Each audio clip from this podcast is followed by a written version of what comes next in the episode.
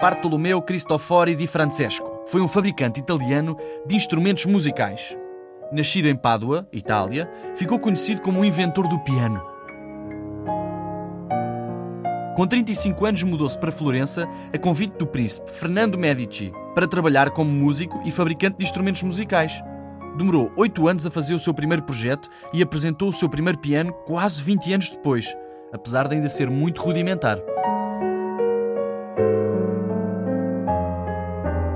Chamaram este novo instrumento Gravicembalo con piano e forte. Em português significava cravo com piano e forte, uma expressão que foi logo simplificada para piano forte, porque possibilitava a execução de sons pianos, que são sons fracos, e sons fortes.